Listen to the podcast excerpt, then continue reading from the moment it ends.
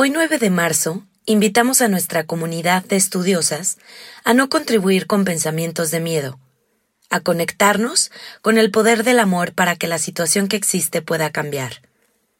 Queremos un mundo libre, en el que podamos vivir todos en armonía. Estudiosos, es hora de sacar sus apuntes. Esto es Estudio 29. Nos encanta un buen contenido visual. Amamos las marcas. Soluciones creativas. Estamos aquí para demostrarte que es más fácil de lo que te podrías imaginar. Tu marca en nuestras manos. Nos encanta el, el, material que tenemos para compartir con ustedes el día de hoy porque nos sentimos como peces en el agua hablando de esto. Entonces, cuando nos gusta, cuando lo disfrutamos, creemos que también lo transmitimos. Así que esperemos que pasen unos agradables 20, 20 y tantos minutitos eh, con nosotros y que aprendan tanto como lo hicimos Vivi y yo preparando esta lección, ¿verdad, Vivi? Sí, es un tema, de hecho, del día a día, eh, que cada vez se ha vuelto más popular en la era digital porque se trata de crear contenido y el tipo de contenido que más recomendamos compartir o el que más conecta es de las dudas que siempre nos están llegando a, a nuestra pues nuestra cuenta de Instagram con mayor frecuencia es, oye Vivi, ¿ya qué hora posteo? Oye Vivi, ¿y qué tipo de contenido voy a, voy a generar? Oye Diana, pero ¿qué horas son las que más está mi audiencia conectada, etcétera? Entonces juntamos todas esas dudas que ustedes estudiosos nos han estado enviando y se las vamos a desmenuzar en puntos. Creo que eso es como más digerible si se los hacemos de punto en punto porque así nos gusta darles la información masticada, digerida y que ustedes la entiendan de mejor forma. Exactamente. Entonces, para comenzar, bueno, el tema ya lo mencionamos, es todo lo que tiene que ver acerca del contenido. Cómo generar un contenido útil, un contenido que no sea relleno, que no sea nada más paja para decir que sí publiqué, que mi audiencia de verdad diga, sigo esta cuenta porque me aporta algo cada vez que sube, porque pasar uno o dos minutos estoqueándolo me deja con algo de valor, me agrega a los minutitos que estuve de stalker en la, en la aplicación, por lo menos me sirvió para llevarme un mensaje, algo útil. Entonces. Oye, Diana, perdón que te interrumpa, porque aparte ya ahorita puedes poner eh, los recordatorios de, oye, Instagram, quiero que me recuerdes que ya tengo una hora en Instagram, o quiero ponerme de límite dos, tres horas. Entonces está padre que si tú te vas a poner una hora, así como tú dices, sea una hora, pero de, de, algo productivo, no nada más de estar echando ahí el chisme y criticando las cuentas. Exactamente. Me encanta esta nueva herramienta que tenemos para medir nuestros tiempos. Yo creo que va a ser bastante útil para muchos. Y digo, puedes eh, tú dividir y decir, bueno, voy a estar 15 minutos en el chisme, viendo trendings, viendo todo esto, pero me voy a dedicar otros 15 minutos a de verdad aprender algo el día de hoy. Y a Estudio 29 le encantaría estar dentro de esos 15 minutos que... No más, toda la hora, la hora completa. Entonces, pero también nos gustaría transmitirles cómo hacerlo, cómo lograrlo, para que ustedes, cuentas que nos están escuchando, puedan ser también de este tipo, en las que sus seguidores entren, su audiencia se comprometa y diga, wow, esto es lo que necesitaba leer en estos minutos que estoy dedicando a mi Instagram. Muy bien, bueno, para comenzar con el tema de contenido, a mí me gustaría decirles que he aprendido conforme a la práctica. Todo esto ha sido muy prueba y error, prueba y error, y creo que a mí mi ideología para generar todo el contenido, y creo que lo compartimos, Vivi, a la hora de manejar las marcas que trabajan con nosotros, es ser empáticos con nuestra audiencia. A mí me gusta cuando estoy diseñando mi, el contenido de la semana o del mes, tanto de nuestra marca como de las demás, pensar en qué me gustaría a mí como público que me aportaran. ¿Qué le gusta a Diana leer cuando se mete a tal cuenta? ¿O por qué sigo tal cuenta? ¿Por qué dejé de seguir? Ajá. Entonces es como, a ver, dejé de seguir a tal cuenta que al principio me llamó la atención, pero después me perdió por...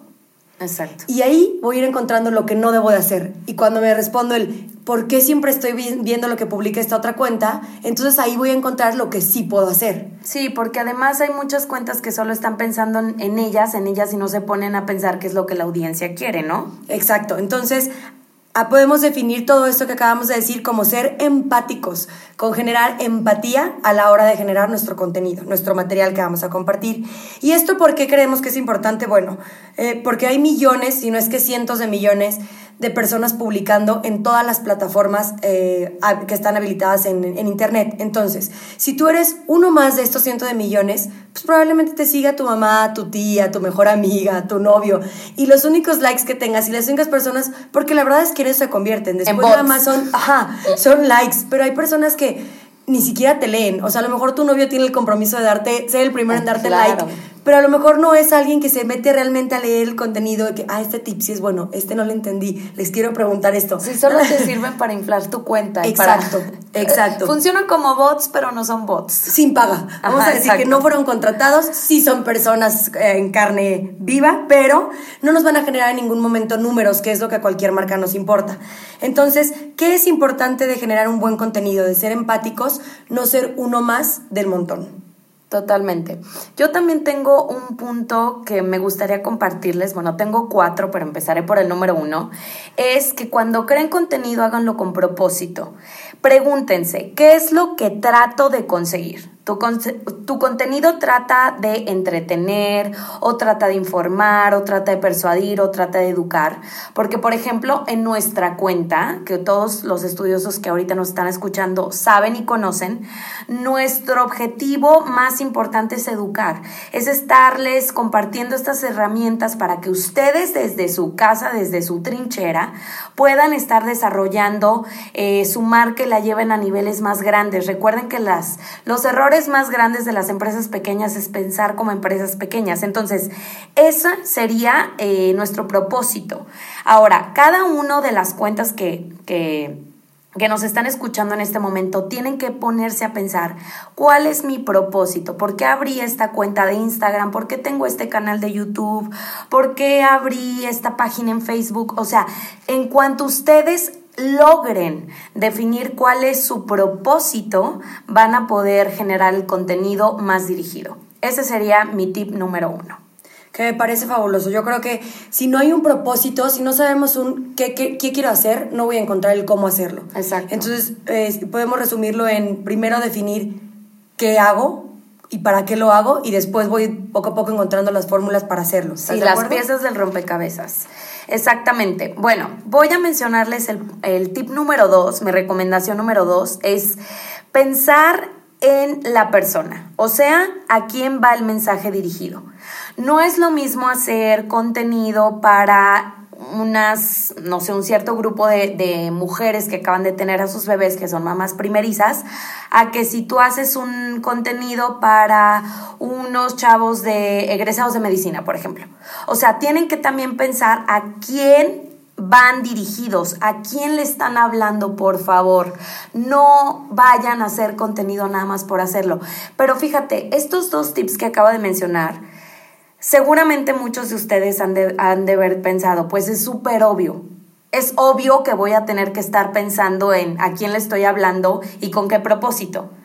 Pero ya en el ejercicio, se los prometo que hemos visto Diana y yo aquí en Estudio 29, la cantidad de marcas que han desertado porque se les olvidó o el propósito o ya no saben a quién le están hablando.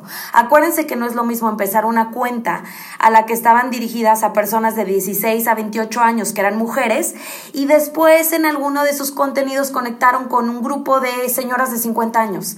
Entonces ya tienen que empezar a hacer contenido que abarque a ese nuevo grupo que acaba de llegar a su cuenta. ¿Me expliqué? Entonces para eso siempre sirve estar replanteándose a quién estoy dando el mensaje todo el tiempo.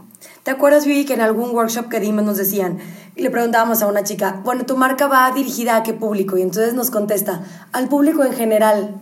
Ay, sí, no. Sí, me, acuerdo que entramos en colapso y Perdón, no. pero esa es una, esa es una respuesta súper ambigua. O vaga.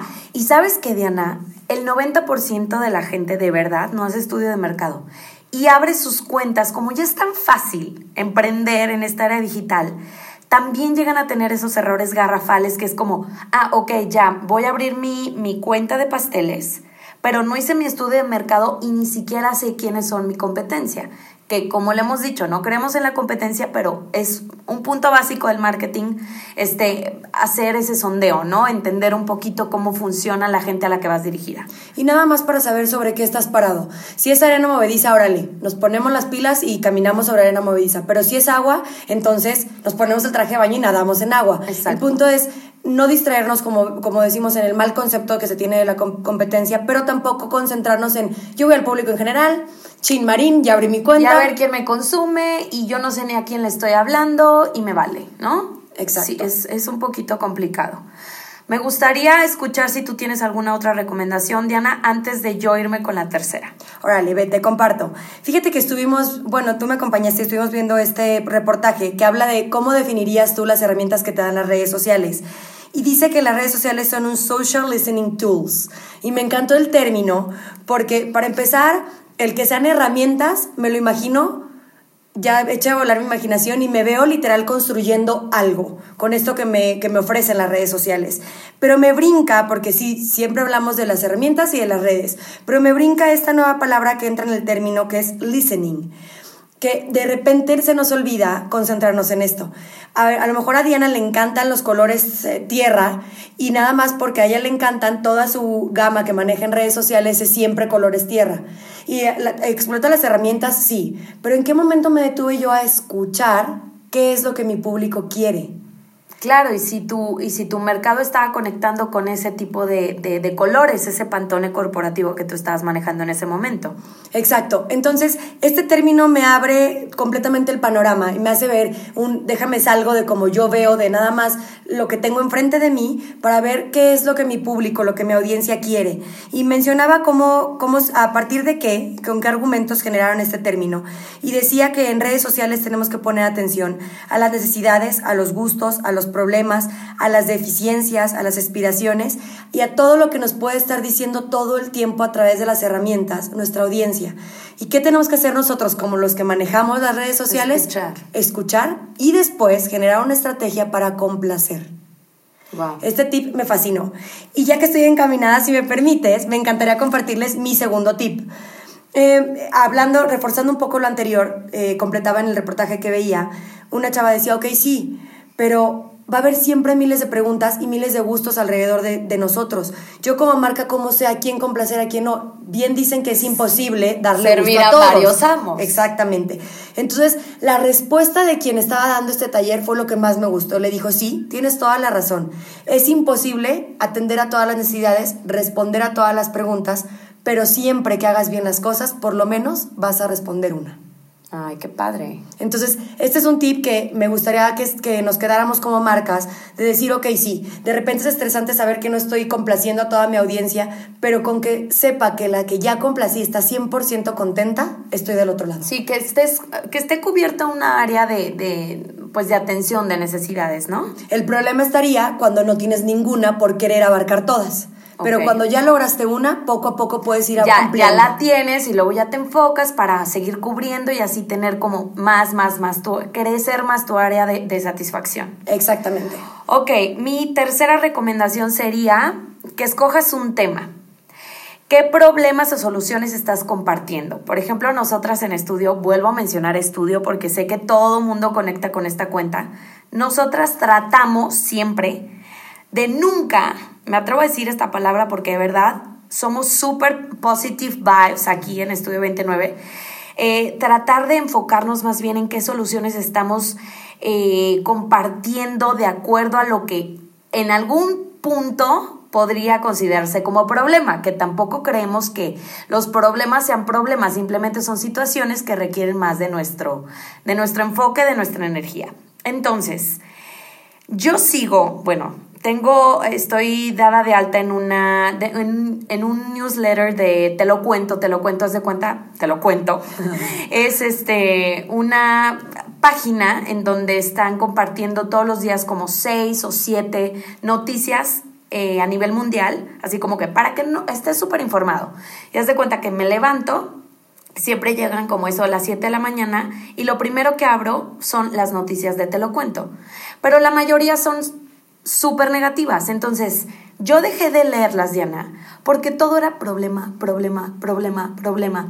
O sea, imagínate que yo me levanto con una carga emocional un poquito baja, porque suele pasar, y de repente tú empiezas a leer que el mundo se está acabando y que todo está colapsando y es como, ¿sabes que no? Ya me voy a, o sea, me voy a... a dormir. Unsubscribe, sí, ahorita, porque no me gusta. Entonces, traten de verdad de que todo sea solucionar de verdad creo que le hacemos mejor al mundo en general si estamos compartiendo soluciones a, a todos los problemas que, pues, que acontecen en el mundo en lugar de enfocarnos en problemas, ¿no? Generar un contenido crear un contenido desde una solución, no desde un problema. Esa sería una recomendación que creo que en estudio nos ha funcionado de manera muy bonita. Es, es una carga de energía súper positiva y creo que la gente lo agradece muchísimo. Y sabes que no es tan difícil. De repente si nos dicen, Niñas, es que a ver, ¿cómo le hacen para todo el tiempo estar pensando en positivo? No, momento, no, no es todo el tiempo. No escupimos y con no es, Ajá, exacto, sí. No es como que todo es color rosa y ya sabes de que traemos aquí las haditas madrinas a hablar de nosotros, no. Lo que sí intentamos, como bien lo mencionas, es, a pesar de que pueda parecer algo malo, darle este enfoque bueno, positivo. Es decir, hasta la forma en la que hablamos y planteamos las preguntas, es, se nota en la vibra que le queremos poner. Es muy diferente poner en un copy de una foto un no tienes seguidores a poner quisieras tener más seguidores. Y eso me fascina, Diana. Tú conectas muy bien con captions. De verdad se los recomiendo. Voy a hacer un breve comercial. Lean, por favor, todos los captions, los copies de todas las fotografías que subimos a estudio. O sea, es Diana 100% y yo estoy fascinada. De verdad, ah. te lo he dicho muchísimas veces, pero a mí se me hace que conectas muy bien en esa parte. O sea, es una parte que de verdad es, híjole, grandiosa y eres muy buena en eso. Y las marcas que tú les manejas ese lado, yo creo que son muy afortunadas. Ay, muchas gracias. Creo que esto fue parte de nuestra estrategia que hicimos como equipo y nos propusimos mucho esto, transmitirlo no solo en estudio, que al parecer lo estamos logrando, pero también en cada una de las marcas que confían en nuestro trabajo, el decir, vamos a sacarle siempre el lado bueno y aunque, como bien dices, hay días que salimos con la energía un poquito baja, hay días en los que los seguidores no responden al 100, pero verlo más como un, ok, ¿qué sí tengo y qué sí puedo hacer? Exactamente, enfocarnos en lo positivo. Muy bien. Y pensar también, acuérdense en qué formato van, van a empezar a compartir, desde qué formato van a utilizar para compartir este contenido. Puede ser videos, puede ser eh, blogs en tu canal de YouTube, pueden ser imágenes, o sea, fotografías. Programen por favor su contenido con anticipación. Esto es la clave. Yo creo que esto es el secreto para una buena eh, creación de contenidos. Un buen manejo de redes sociales es que creen un calendario en el que ustedes puedan tener control de todas y absolutamente todo las publicaciones que vayan a hacer en esa eh, cuenta en específica. Si así te olvidas de esta parte de improvisar, porque al improvisar de repente podemos descuidar eh, detallitos que suelen ser importantes. Si de repente ves la hora y dices, ching, ya son las tres y no, no tengo nada planeado, y entonces es cuando metemos sin querer y solo por cumplir contenido paja. Y entonces caemos en el error que siempre les estamos diciendo que no hay que caer. Sí, es cierto, tienes muchísima razón. Y bueno, voy a leerles nada más aquí a manera de resumen eh, un reporte de Instagram reciente que, que, yo leí, es un artículo de marketing, decía, me pareció importante leérselos tal cual, dice, etiquetar no genera engagement, eh, que tú te o sea, lo que tú te imaginarías que etiquetando una persona, un usuario en un, en un post, incrementaría tu engagement, engagement, que no lo hace. O sea, que, que ahorita ya etiquetar como tal ya no genera tanto el engagement como recién Instagram empezó. Entonces, digo, para que tengan esto en cuenta.